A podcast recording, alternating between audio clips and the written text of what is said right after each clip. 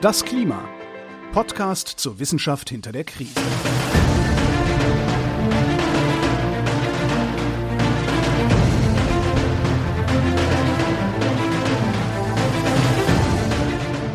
Hier ist das Klima, der Podcast zur Wissenschaft hinter der Krise. Wir lesen den aktuellen Bericht des Weltklimarats und er erklären den aktuellen Stand der Klimaforschung.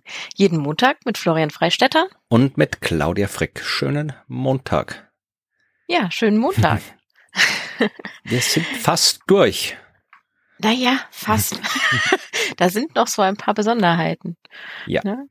Wir begeben uns nämlich heute in die Besonderheit der, der Working Group 2, in die Cross-Chapter-Paper. Genau. Ähm, nachdem wir ja in der letzten Folge nochmal das letzte Kapitel, Kapitel 18, bearbeitet haben, da ging es ja um die klimaresilienten, also die klimastabilen Entwicklungspfade, auf die wir uns begeben können. Genau.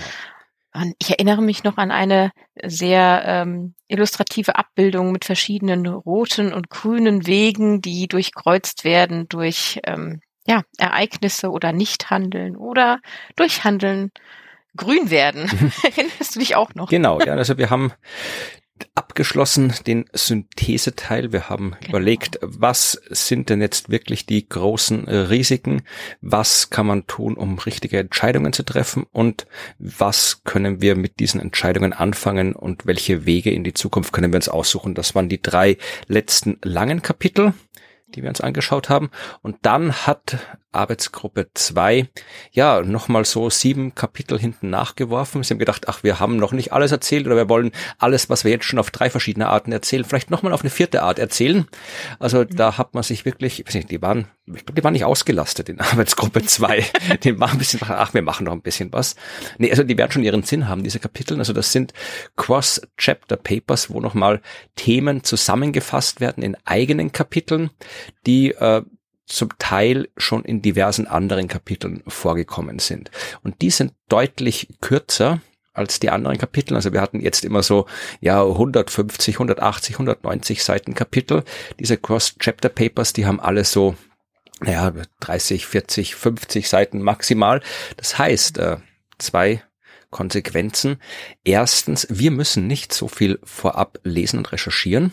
Wahnsinn. Und äh, ihr kriegt jetzt demnächst sieben kurze Folgen. Ja, also die Folgen werden nicht mehr so lang sein wie die, die ihr bisher gehört habt. Ihr habt jetzt im Sommer auch ein bisschen die Möglichkeit zum Erholen. Ihr kriegt jetzt sieben kurze Kapitel, bevor es dann im Herbst mit voller Kraft in den dritten Teil des Berichts reingeht. Ja, das stimmt. Und äh, wir haben es ja schon ein bisschen vorausgelesen. Es ist tatsächlich ähm, immer so maximal, weiß ich nicht, 50 Seiten. Ja. Also hm? gucken wir mal, dass es ja, es wird hoffentlich nicht so lang werden. Also ich glaube jetzt, die ah. werden kurz werden. Und wir fangen an mit dem Cross-Chapter Paper Nummer eins. Das ist ein Kapitel, das sich mit Biodiversitäts-Hotspots beschäftigt. Ja, und das hat, wenn man die ganzen Referenzen äh, wegzählt, 34, 35 Seiten. Das heißt, das ist schon ein bisschen kurzer und es geht um Biodiversität und Hotspots, also Orte, an denen die Biodiversität besonders hoch ist und natürlich die Frage, was passiert mit diesen Biodiversitäts-Hotspots in der Zukunft. Und das Ganze fängt an sinnvollerweise mit einer Definition. Was sind denn jetzt Biodiversität-Hotspots genau? Und äh, die Definition ist wenig überraschend. Es geht um geografische Gegenden, wo eine außerordentlich hohe Dichte an Spezies ist, also wirklich sehr, sehr viele unterschiedliche Spezies leben, insbesondere auch seltene Spezies und endemische Spezies. Und endemische Spezies sind welche, die halt nur an diesem Ort wohnen und nirgendwo anders. Aber das heißt, es fokussiert sich auf die Tierwelt und nicht auf die Pflanzen. Nee, nee, alles, alles, alles. alles. Okay. Also wirklich alles, was halt so lebendig ist. Also ich glaube, seltene Steine zählen nicht dazu, aber halt alles, was so. Alle Geologen. Halt, ja. hm. Und wer einen Überblick haben möchte über die Biodiversitäts-Hotspots, muss sich die Abbildungen 1 und 2 oder CCP 1.1 und CCP 1.2, also die Abbildungen haben jetzt hier alle in der Bezeichnung das CCCP mit da vorne, mhm. äh, nicht CCCP, also wir sind nicht in der Sowjetunion, wir sind bei den Cross Chapter Papers. CCP. Obwohl, ich werde ein bisschen was über Russland erzählen heute noch am Ende. Ach, ja, nee, nee, nicht hier. Es kommt im, im übernächsten Kapitel kommt was über Russland, glaube ich, habe ich mir rausgeschrieben. Aber auf jeden Fall kann man sich in diesen beiden Abbildungen äh, anschauen, wo denn jetzt Biodiversitäts-Hotspots sind. Und die werden in drei Kategorien eingeteilt. Es gibt terrestrische Biodiversität-Hotspots, also die halt am Land sind und es gibt welche, die im Wasser sind und zwar gibt's da im Süßwasser, also alles, was in Flüssen und Seen abgeht und die marinen Biodiversitäts-Hotspots, die dann im Meer existieren. Und die sind da in drei Weltkarten aufgezeichnet, aufgelistet und zwar farblich kodiert, also farblich und numerisch kodiert. Also jeder Hotspot hat eine Farbe und jeder Hotspot hat eine Nummer. Zur Nummer kommen wir gleich. Die Farbe sagt, äh, ob die Auswirkungen, die bisher vom Menschen auf diese Hotspots ja stattgefunden haben, ob die sehr hoch sind, hoch, mittel, niedrig oder sehr niedrig. Also dort, wo es dunkelrot ist, da hat der Mensch die Hotspots stark beeinflusst. Dort, wo es dunkelblau ist, da hat er sie wenig beeinflusst. Und da kann man mal so gucken, also wenn wir zum Beispiel auf Europa schauen, ja, Europa sehen wir ein so ein Biodiversität-Hotspot, der ist hier so Mittelmeer, einmal so ums Mittelmeer rundherum. Wir haben Biodiversitäts-Hotspots oben in nördlichen Skandinavien, da in der Arktis. Es gibt so einen, ja, so bei den Alpen rum. Also die haben alle Nummern und dann kann man sich zu diesen beiden Abbildungen noch die Tabelle Tabelle CCP 1.1 anschauen und da stehen nämlich die Namen mit dabei. Ja, also es ist eine lange Tabelle mit insgesamt 238 Namen und das sind die Namen dieser Hotspots. Ja, also die in Europa zum Beispiel, das sind die der europäisch-mediterrane Bergwald und äh, der mediterrane Wald und äh, ja, Scrub, Gebüsch, mediterranes Gebüsch. Ich glaube, das hat wahrscheinlich irgendwie biologisch einen anderen Namen, aber es gibt den Kaukasus, äh, temperierten Wald, den äh, skandinavische alpine Tundra und Tiger und so. Also da kann man sich schauen, was da alles so für, für diverseste Hotspots existieren. Ja, und wir sehen das halt, wie gesagt, unterschiedlich beeinflusst vom Menschen. Also hier die, der mediterrane Wald, der mediterrane, das mediterrane Gebüsch ist stark beeinflusst, die arktische Tundra eher nicht, was durchaus auch damit zu tun hat, dass in der arktischen Tundra eher wenig Menschen leben und rund ums Mittelmeer eher mehr Menschen leben. Ja. Wenig Menschen sind gut für die Natur. Ja, ja und wie gesagt, also man sieht ja auch, also generell so Arktis, auch in, in Kanada, im nördlichen Kanada ist wenig Einfluss dafür hier an der Ostküste von Südamerika. Da ist der menschliche Einfluss sehr groß, genauso wie in Asien. Da ist auch sehr, sehr viel Einfluss vom Menschen. Und bei den marinen Hotspots und den Süßwasser-Hotspots genauso. Also wenn man hier schaut, so Nordsee, Ostsee, da ist der menschliche Einfluss sehr groß, Mittelmeer ebenfalls. Also kann man sich, wenn man mal Lust hat, ich tue die in die Shownotes, kann man sich einmal so schauen, was es denn alles so für Hotspots gibt auf der Welt, wie sie heißen, wo sie sind und was mit ihnen passiert. Das Donaudelta zum Beispiel, ja, das gehört auch zu den stark beeinflussten Hotspots. Stimmt. So. Also das ist so zur Übersicht. Wir werden jetzt nicht alle 238 von diesen Dingern durchgehen, weil das, Ach. da kriegen wir keine kurzen Folgen zusammen. nee. Sind auch im, im äh, Bericht nicht alle einzeln aufgeführt. Also es sind mhm. zwar tabellarisch aufgeführt, aber es ist jetzt nicht so, dass da in diesem Kapitel der Reihe nach bei jedem Hotspot steht, was passiert, sondern äh, es sind so ja allgemeine Aussagen zusammengefasst. Und zuerst äh, beschäftigt man sich mit dem, was schon beobachtet wurde, also was er bis jetzt schon weiß, und hat festgestellt, dass die terrestrischen und die Süßwasser-Hotspots sich ähm, über die letzten 50 Jahre weniger stark erwärmt haben als die Gegenden, wo keine Hotspots sind. Also da war die Erwärmung geringer als dort, wo keine Hotspots sind. Äh, bei den marinen Hotspots, also da, wo man im Meer ist, da war die Erwärmung größer.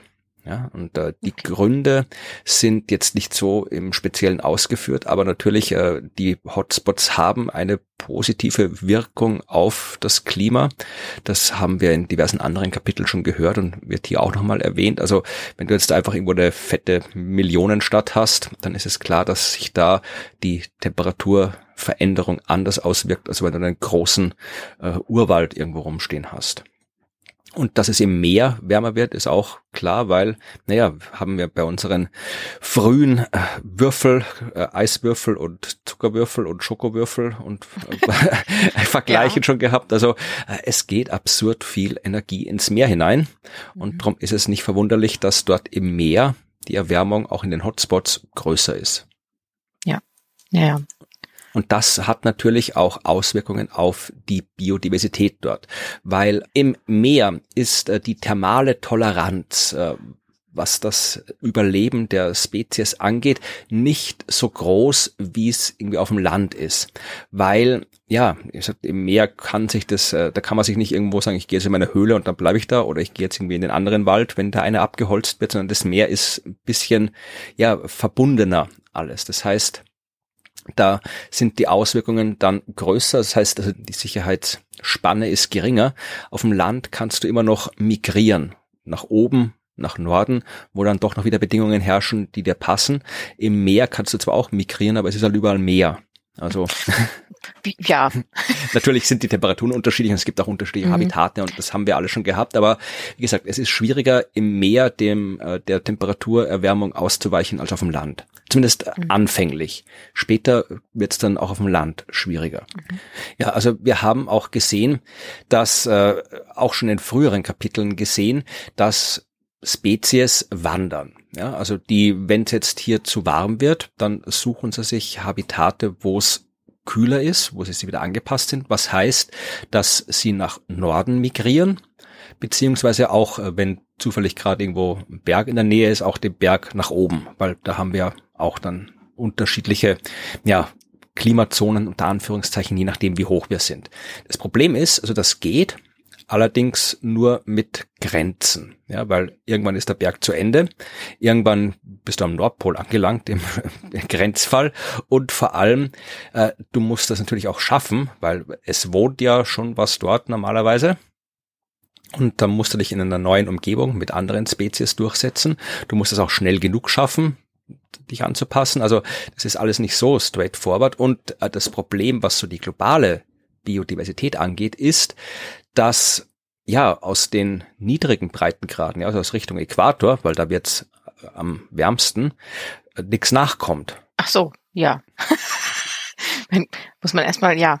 Also das heißt, wir sehen äh, schon jetzt eben, dass ganz viele Spezies eben aus niedrigen Breitengraden, eben so vom Äquator mhm. in höhere Breitengraden wandern, um sich dort eben probieren anzupassen, aber es kommt eben von den niedrigen Breitengraden nichts nach und deswegen sieht man eben jetzt vor allem um den Äquator herum, bei den niedrigen Breitengraden, schon einen großen Verlust an Spezies und das wird auch in Zukunft so weitergehen, weil da wird es nicht besser werden dort. Das heißt, es wird sich dann alles äh, Richtung Norden und Süden drängen und das ja, ist ja. schwierig.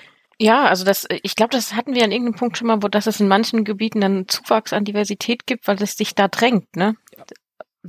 Aber es ist nicht gut. nee. Ja. Weil die, das ist, die müssen sich dann ja irgendwie auch wieder durchsetzen und das ist für alle nicht gut. Und wir, wir Sie sehen schon auch, ja. dass äh, wir bei einem Drittel der ja, Feuchtgebiete der Welt äh, haben 9000, äh, warte, Entschuldigung, ein Drittel der Feuchtgebiete der Welt ist schon verschwunden mitsamt der Biodiversität, die drin existiert ja. hat. Und 9000 äh, Spezies, die in Süßwasser, also in Flüssen und Seen existieren, die sind jetzt schon vom Aussterben bedroht. Und das sind die Klimaeffekte, die kommen durch den Klimawandel noch gar nicht mit einberechnet. Ja, und 13 Prozent der Flüsse, nur 13 Prozent der Flüsse global es gibt einen ganzen Haufen Flüsse auf der Erde. 13 Prozent der Flüsse sind in der entsprechenden Klassifikation als ja kaum beeinträchtigt klassifiziert worden. Das, ja. Im Umkehrschluss heißt 87 Prozent der Flüsse sind beeinträchtigt. Sind. Mhm. Ja, gut, nicht überraschend, mhm. aber. Erinnerst du dich noch an die Bramble Cay Mosaikschwanzratte? Oh mein Gott. ja. Das, die hatten wir irgendwann mal. Die Bramble Cay Mosaikschwanzratte gilt als das erste Säugetier, das durch den Klimawandel ausgestorben ist. Wird auch hier erwähnt, also diese Bramble Cay Mosaikschwanzratte ist also ein kleines Nagetier und hat ähm, ja auf der Insel Bramble Cay gelebt. Das ist so eine wirklich winzige Insel äh, in der Torres Strait, also das ist da so am, am äußeren Norden vom Great Barrier Reef und äh, war halt wirklich so eine winzigste Insel, die halt auch ja da da ist halt nix außer ein bisschen Insel und ein bisschen so 400 Meter lang, 200 Meter breit ungefähr das Ding. Die höchste Erhebung auf der Insel ist drei Meter, also da wenn da mal ein Sturm kommt, dann ist man schon sehr schnell unter Wasser. Und das Problem ist, dass eben auf dieser Insel eben durch den Meeresspiegelanstieg, durch das Extremwetter und so weiter, ja, die Pflanzenwelt, die Vegetation, die Biodiversität der Pflanzen zurückgegangen ist. Dadurch hat sich das Habitat verändert und dadurch hat dann auch diese Mosaikschwanzratte nicht mehr dort leben können und ist ausgestorben. Also das war 2016, ist sie als ausgestorben erklärt worden und war damit das erste Säugetier. Definitiv nicht das erste Lebewesen, das ausstarb durch die Klimakrise, aber das erste Säugetier. Und mhm. sie haben in diesem Artikel, in diesem Kapitel auch noch einen zweiten ein zweites Lebewesen erwähnt, nämlich den die Goldkröte. Ich weiß nicht, ob du die Goldkröte kennst. Ähm, also nein, ich weiß nicht, gibt sie mir Gold? Ansonsten nein, nein kenne ich nicht. Das ist so ein kleiner Froschlurch, sagt mir Wikipedia. Ich weiß nicht, wodurch sich Froschlurche von Fröschen unterscheiden.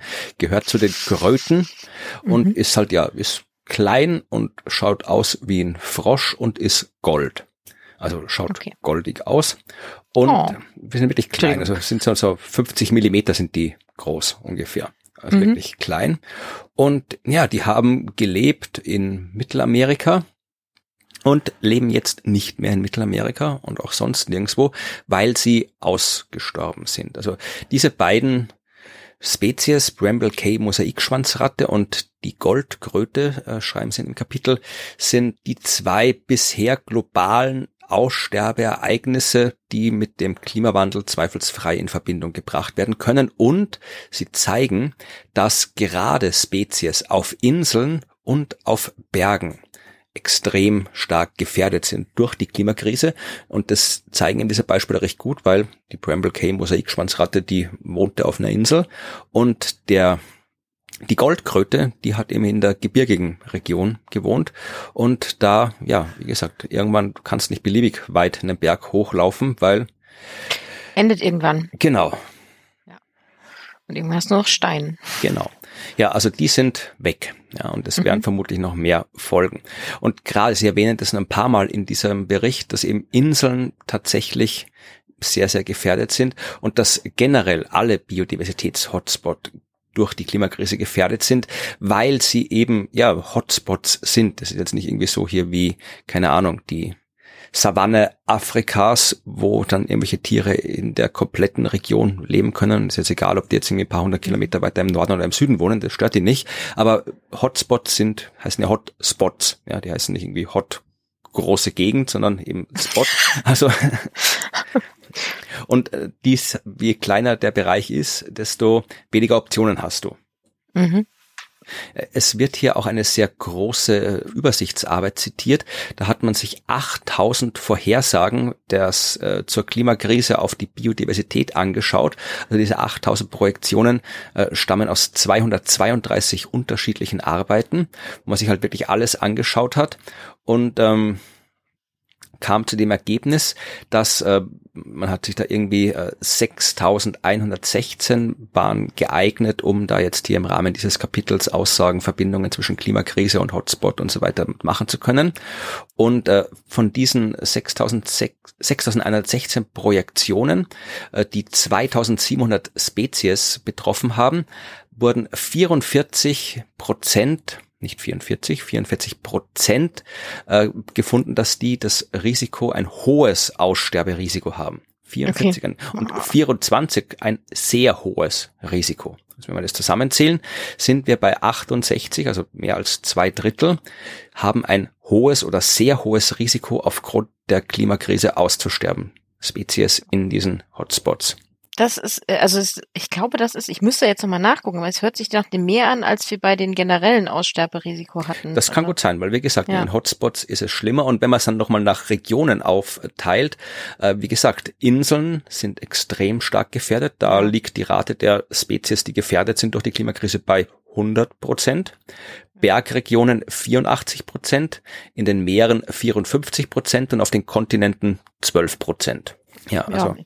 es ist, wie gesagt, wer eine Spezies ist, die auf einer Insel lebt, hat schwer Schlecht. in Zukunft. Ja, umziehen, Leute. Ja. Ähm. So, was äh, sagen uns die unterschiedlichen Erwärmungslevel? Ja, wenn wir davon ausgehen, dass wir eineinhalb Grad Erwärmung halten in mhm.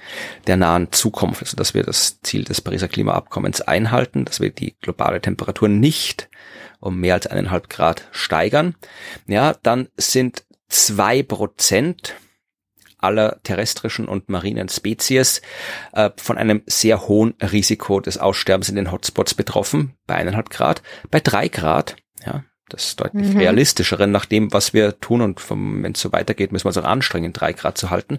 Bei drei Grad äh, sind wir schon bei 20 bis 32 Prozent. Ja, also ist nicht so, drei Grad ist doppelt so viel wie eineinhalb Grad. Das heißt, wir gehen von zwei Prozent Risiko auf vier Prozent. Nein, wir gehen von zwei Prozent auf bis zu 32 Prozent. Das ist ein Drittel. Das ist viel. Ja, also eine Verdoppelung der Erwärmung resultiert in ungefähr einer Verzehnfachung der Spezies, die ein hohes Aussterberisiko haben. Mhm. Und das kann man sich nochmal übersichtsmäßig in der Abbildung 1.6 anschauen im Bericht. Da ist das Ganze, was ich jetzt gesagt habe, nochmal so grafisch dargestellt. Also man sieht hier aufgespaltet nach terrestrisch und äh, Ozeane, Marine, Spezies und dann halt, wenn wir unter eineinhalb Grad bleiben, dann sind wir so bei zwei Prozent der Spezies, die ein hohes Aussterberisiko haben, sowohl im Meer als auch auf dem Land. Wenn wir unter zwei Grad bleiben, dann sind wir am Land bei vier Prozent der Spezies, die ein Risiko haben, im Meer bei 13 Prozent und über drei Grad, wie gesagt, am Land 20 Prozent Aussterberisiko oder hohes Aussterberisiko, beziehungsweise 20 Prozent der Spezies haben ein hohes Aussterberisiko und im Meer sind es 32 Prozent. Ja. ja, also auch hier gilt, je kühler es bleibt, desto besser für alle. Ja, das ist ein, ich glaube, so könnte man den Klimabericht in Gänze einfach mal nennen. Ja, das auch natürlich. Und dann, das fand ich auch ganz nett, wenn du jetzt, ich werde dir jetzt dann nicht in die Shownotes geben, weil das sind, glaube ich, äh, bei den Rechten weiß ich nicht, wie das funktioniert, aber äh, mhm. es sind schöne Bilder. Also die haben sich dann gedacht, wir, wir reden die ganze Zeit über Spezies und Gegenden und Hotspots. Zeigen wir die doch mal. Es gibt hier jede Menge Bilder, Bild 1.8, Bild 1.9, Bild 1.10, Bild 1.11. Das sind, das sind keine Diagramme, das sind echte Bilder. Einfach so ein bisschen so, ja, Naturdoku. Siehst du so paar Tiere, paar Gletscher, hier so eine Insel, Wälder, paar Giraffen, Vogelstrauß, da steht ein Nashorn rum. Also du hast halt wirklich so alles, was man sich halt so anschauen kann an ja Biodiversität. Cool. Also kann man so, so eine kleine Dierschau. Ja, da sind noch ein paar Seehunde da unten, Korallenriffe, da ist eine Schildkröte. Also es ist sehr, sehr, da ist ein kleiner Nemofisch. Ich weiß gar nicht, wie der auf biologisch in echt heißt, aber Clownsfisch. Clownsfisch, genau. ja, das wusste ich mal irgendwann, ja. Ja, also kann man sich gerne mal irgendwie durchscrollen durch diese Bilder, dann sieht man wirklich, um was es geht bei den Spezies. Naja, und die Hotspots, die sind nicht alle irgendwo weit weg, wo man irgendwie drei Tage durch die Wildnis marschieren muss, um dorthin zu kommen. Drei Milliarden Menschen leben derzeit innerhalb terrestrischer oder Süßwasser-Hotspots, Biodiversitäts-Hotspots und äh, viele von diesen drei Milliarden leben in unmittelbarer Nähe an der marinen Hotspots. Das heißt, abgesehen vom dem allem, was die Klimakrise verursacht, allein dadurch, dass da auch so viele Menschen mit drin hängen, naja, verursacht es nochmal mehr Stress für all diese entsprechenden mhm. äh, Systeme, weil halt einfach ja, der Mensch ist nicht gut für die Biodiversität. Ja. Mhm. Das ist erstaunlich, für wie wenig der Mensch so gut ist manchmal. Ja. Wir haben jetzt gehört, was schon war und was die Vorhersage ist. Und dann kommt mhm. natürlich der Teil, was kann man denn tun in Sachen äh, Anpassung und Lösung. Naja, ähm, logischerweise sagen sie, in was die Biodiversität angeht, das Beste, das Erste, das Wichtigste, was man tun muss, wenn man die Biodiversität in den Hotspots erhalten will, ist dafür sorgen, dass die Klimakrise nicht so weitergeht. Also wirklich schauen, dass die Temperatur runtergeht, weniger Treibhausgase in die Atmosphäre entlassen. Das ist das Wichtigste, das Erste, was man tun soll. Und äh, du hattest das, glaube ich, mal in einer anderen Folge, die schon länger her ist, äh, was so mit äh, ja, Umsiedelung ist von Spezies. Mhm. Und dass oh, das, ja. dass das nicht gut funktioniert, dass das sehr teuer ist und ähm, dass die Effekte auch nicht sonderlich überzeugend sind.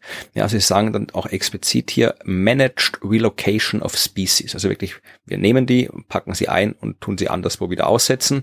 Uh, is questionable for most species. Ja, also äh, es, mhm. für die allermeisten Spezies ist es fraglich, ob das überhaupt irgendwas bringt. Was durchaus was bringt, ist äh, ja Habitate schützen. Ja, das bringt ja. auf jeden Fall was. Auch Habitate ausweiten, also tatsächlich so äh, Korridore schaffen, Landkorridore schaffen, äh, Biodiversitätskorridore schaffen, die Habitate verbinden, damit sie größer sind, damit die Tiere ungestört durch die Gegend marschieren können, die Pflanzen ungestört wachsen können. Das ist ja auch was, was ein großes Problem ist. Wir bauen ja überall Straßen durch und alles und dann können die Tiere, die sonst einfach ganz normal von A nach B gelaufen sind, immer noch von A nach B laufen vielleicht, aber werden vom Auto überfahren oder können gar nicht mehr von A nach B laufen. Ja, das genau, heißt, solche Korridore sind durchaus sehr, sehr wichtig. Ähm, man muss halt schauen, dass man diese ganze ja, Fragmentation der Habitate ein bisschen hinbekommt, ein bisschen besser macht. Ist das ein bisschen großskaliger als das, was man, also so hier in der Region und aus Rheinland-Pfalz, aus der Ecke, wo ich komme, wo man das gemacht hat, um ähm, die Trennung der Spezies durch Straßen aufzulösen, also solche Waldbrücken über Straßen, damit dann Wildwechsel stattfinden kann. Sowas nur großskaliger? Äh, es ist alles. Es geht, glaube ich, Sie haben es jetzt nicht im Detail ausgeführt, aber es ist, glaube ich, alles mit dabei. Also sowohl von so kleinteilig, dass man wirklich irgendwie, ja, eine Straße irgendwie überbrückt, unterbrückt oder sowas, mhm. aber durchaus auch großflächig. Also zum Beispiel ein so ein äh, Projekt, das wird jetzt nicht explizit erwähnt im Bericht, aber das ist so ein Projekt, das ist das Grüne Band Europa. Ich weiß nicht, ob du das kennst. Nein, das kennt Das ist eine sehr coole Sache. Das grüne Band Europa, das ist im Wesentlichen der Grenzstreifen des ehemaligen Eisernen Vorhangs. Der geht ja wirklich hier vom Nordkap ja. einmal durch bis hier runter nach Griechenland, wo halt die Grenze zwischen Ostblock und Westen war. Und da war ja wirklich so ein, paar bis zu 200 Meter breiter Streifen, äh, wo halt ja nichts war. Durfte niemand hin, war nix. Und wenn du hin bist, bist du irgendwie erschossen worden oder in die Luft gesprengt oder was auch immer. Und der ist halt dann nach dem Fall des Ostblocks aufgelassen worden und zurückgebaut worden. Und dann ist jemand äh, auf die gute Idee gekommen, zu sagen, wir bauen da jetzt einfach mal nix hin ja, sondern wir lassen das. das und ist mal eine sehr revolutionäre, aber gute Idee. Machen da ein Naturschutzgebiet äh, draus. Ja. Mhm. Ach ja, äh, der, der Bund, BUND hat das initiiert, sehe ich gerade. Ach, ja. okay. Ja. Und äh, jetzt ist es halt wirklich so ein, ja, ein grüner Streifen, der einmal quer durch Europa führt natürlich, wie gesagt, 50 bis 200 Meter breit, aber immerhin gibt's ihn. Wird nicht alles äh, entsprechend immer eingehalten natürlich, aber es gibt diesen grünen Streifen. Da kann man auch wandern gehen, gerade in Deutschland zum Beispiel kann man das machen. Da geht er mitten durch. Mhm. Und da äh, kann man auch einen Radweg, glaube ich, äh, der da entlang führt. Also es ist jetzt keine, kein kompletter Urwald, aber es ist halt wirklich ein miteinander verbundenes Gebiet, das einmal quer durch Europa reicht. Also es ist durchaus auch großskalig gedacht. Mhm. Weil eben tatsächlich, und das steht hier auch so explizit drinnen, dass eben diese Fragmentierung und die, ja, die, die Zerstörung von Habitaten wirklich ein hartes Limit, und wir hatten ja in den vergangenen Folgen über weiche und harte Limits der Anpassung gesprochen, ja. und diese Fragmentation und Zerstörung von Habitaten, die sind harte Limits der Anpassung. Ja, also da geht dann irgendwann nichts mehr. Okay, ja, ja, aber das ist ja klar, wenn es weg ist, ist weg. Genau, und das ist, das, Sie schreiben das, glaube ich, dreimal im ganzen Bericht, also dürfte es wichtig sein. Also alles, was an Anpassung existiert, sei es jetzt hier neue Gesetze, und da zählt eine ganze Liste auf von äh, äh, Gesetzen und Abkommen zum Schutz der Biodiversität, zum Schutz von äh, Habitaten, äh, irgendwelche äh, Schutzprojekte, Schutzgebiete und so weiter. Das ist alles wichtig, genauso wie eben ja Rückbau, äh, solche Korridore und so weiter. Aber Anpassungsstrategien alleine können die Biodiversität nicht vor den Wirkungen, Auswirkungen der Klimakrise schützen, wenn nicht gleichzeitig die Treibhausgase reduziert werden. Das steht jo. da ganz explizit drin. Also man kann sich noch so sehr kümmern und sollte sich kümmern um die Biodiversität, aber ohne Reduktion der Treibhausgase wird die Biodiversität leiden, egal was wir anstellen. Ja, ähm, ja, es ist nichts Neues, aber ja. Ja, wer möchte, kann sich in der Tabelle 1.2 ein paar so Maßnahmen zur Anpassung anschauen, aber die habe ich jetzt eben schon aufgezählt. Also wie gesagt, halt Wälder nicht abholzen zum Beispiel ist eine gute mhm. Idee. Ja, Wälder schützen, dass man äh, ausgestorbene Spezies wieder neu einführt oder Spezies, die irgendwo ausgestorben sind, von woanders aber noch existieren und wieder einführen kann und so weiter. Landentwicklung äh, ein bisschen limitieren und so weiter. Also all das, was, was eh logisch ist. Das wird dann nochmal aufgelistet. Und äh, am Ende kann man vielleicht nochmal die Frage stellen, die dann auch in der FAQ gestellt wird, warum sind Biodiversitäts-Hotspots wichtig? Kann man sich durchaus fragen. Ich meine, es ist zwar mhm. schön, wenn es viele Spezies gibt, aber naja, es ist halt, wenn halt weniger sind, sind halt weniger. Also ist das wirklich so tragisch?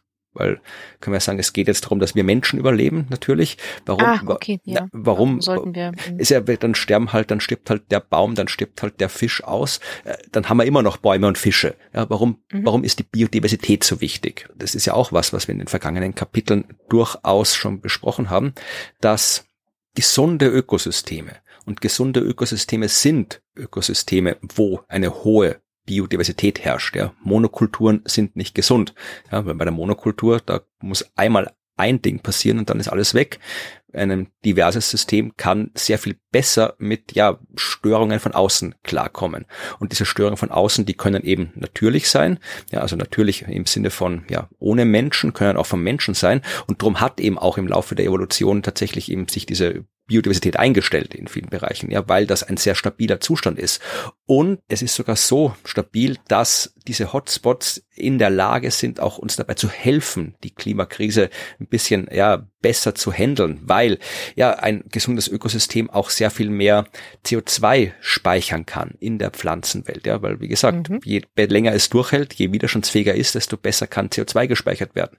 Kann der Bodenerosion entgegenwirken. Die Mangrovenwälder hatten wir schon oft, wie gut die ja. sind, um gegen Überschwemmungen zu wirken. Also Biodiversität ist gut an sich, aber sie ist auch gut für uns, weil biodiverse Ökosysteme uns dabei helfen, die Klimakrise zu bewältigen. Das heißt, wir also sollten sie sind Teil der Lösung für das Problem, dass sie das ihnen gerade gegenübersteht. Weil, Ganz wenn, genau. Wenn, ja, okay. Mhm. Das heißt, und das ist der Abschluss dieses Kapitels, beziehungsweise den Abschluss, den ich gewählt habe. Biodiversität ist erstens hübsch, weil es ist schön, wenn es viele unterschiedliche Tiere und Pflanzen gibt, die man sich anschauen kann. Und Biodiversität ist wichtig, weil die ganzen unterschiedlichen, diversen Spezies, Pflanzen, Tiere, was auch immer, helfen uns, die Auswirkungen der Klimakrise im Griff zu behalten, aber nur, wenn wir uns aktiv drum kümmern. Ja, wenn die Biodiversität weg ist, wenn die Biodiversität sinkt, dann haben wir Menschen es deutlich schwerer, was gegen die Klimakrise zu tun, als wenn wir uns bei unseren Maßnahmen gegen die Klimakrise auch um die Biodiversität kümmern. Mhm. Das ist das Ende meines Kapitels. Ein, ein gutes Schlusswort. Ja, das war, wie gesagt, das kurze mhm. Kapitel zur Biodiversität. Und es wird dann ein nächstes kurzes Kapitel geben. Und ich weiß gerade gar nicht, was dran ist. Äh, wir reden über Städte und Siedlungen an äh, der Küste. Ach, das, das ist also quasi jetzt hier so direkt äh, die, die, die Gegner, äh, nachdem ich jetzt erzählt habe. Ja, genau. Das habe ich auch gerade gedacht, dass du das so erzählt hast. Hm, dann reden wir demnächst darum, was die Menschen so machen an den Küsten. Wunderbar. Ja, aber passt ja gut. Ja, ja, ja. Genau, das passt. Also darüber äh, reden wir in der nächsten Folge. Und da geht's dann tatsächlich wirklich um uns Menschen und wie wir uns da anpassen in diesen Städten. Das ist wirklich eine, also steht auch im Kapitel, kann ich schon mal kurz spoilern, direkte Konkurrenz zum Schutz von Ökosystemen. und äh, genau, aber es ist natürlich trotzdem ein wichtiger Blick und auch für die Menschen, die dort leben, einfach eine sehr wichtige Frage, wie die sich schützen und anpassen können. Und da gucken wir nächste Woche drauf. Ja, da bin ich gespannt. Ja, ich definitiv auch. Und bis dahin ähm, wünschen wir euch natürlich ähm, einen möglichst unschwitzigen Sommer. Bei mir ist es wirklich sehr heiß. Ich kann kurz dazu anmerken, dass es so heiß ist, dass mein Tablet, auf dem ich immer zeichne, äh, überhitzt bei mir. Das heißt, äh, Zeichnen ist gerade schwer. Ja, also musst du sagen, wir nehmen das Ganze hier Ende Juni auf und ausgestrahlt oder das erste Mal veröffentlicht wird äh, vermutlich, glaube ich, Ende Juli sind wir jetzt. Aber ja, es ist jetzt nicht davon auszugehen, dass wir in der Zwischenzeit eine massive Kältewelle bekommen. Glaube ich nicht. Nee, ich glaube, es wird Aber, eher noch wärmer. Ja, ja gut. Aber äh, trotz allem äh, freuen wir uns, wenn ihr und oh ja, wenn ihr euch bei uns meldet und schreibt, wenn ihr Feedback habt oder wenn ihr etwas sagen möchtet zu diesen vielleicht etwas kürzeren Folgen, vielleicht äh, findet ihr es ja gut, wenn die so kurz sind. ähm, ja, schreibt uns gerne eine E-Mail an podcast@dasklima.fm oder hinterlasst uns einen Kommentar auf unserer Webseite direkt unter der Folge zum Beispiel, also unter dasklima.fm. Da findet ihr auch die genannten Abbildungen und äh, weiß gar nicht, ob wir heute eine Tabelle haben, aber ich glaube, die Tabelle ist viel zu lang. Ja, ich glaube, die tue ich nicht rein. Ja, die ist zu lang. Genau, da findet ihr das alles. Und ähm, ja, wir freuen uns auch, wenn ihr uns auf den Podcast-Plattformen abonniert, bewertet äh, und auch da was schreibt. Ja, und wir freuen uns auf ein Wiederhören in der nächsten Woche, am nächsten Montag. Bis dahin, bleibt kühl. Genau, machen wir. Ihr auch. Bis dann und tschüss. Tschüss.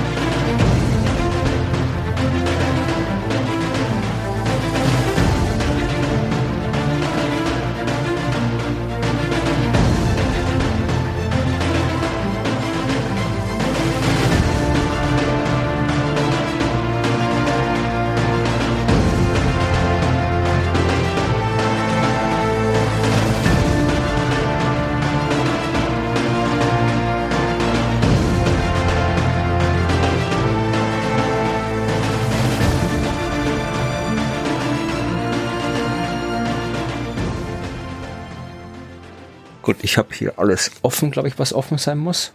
Oh, ich habe kein Glas. Oh. Tja, so geht das nicht. Moment. Musst sagen, wenn du bereit bist. Also du gehst noch Glas holen.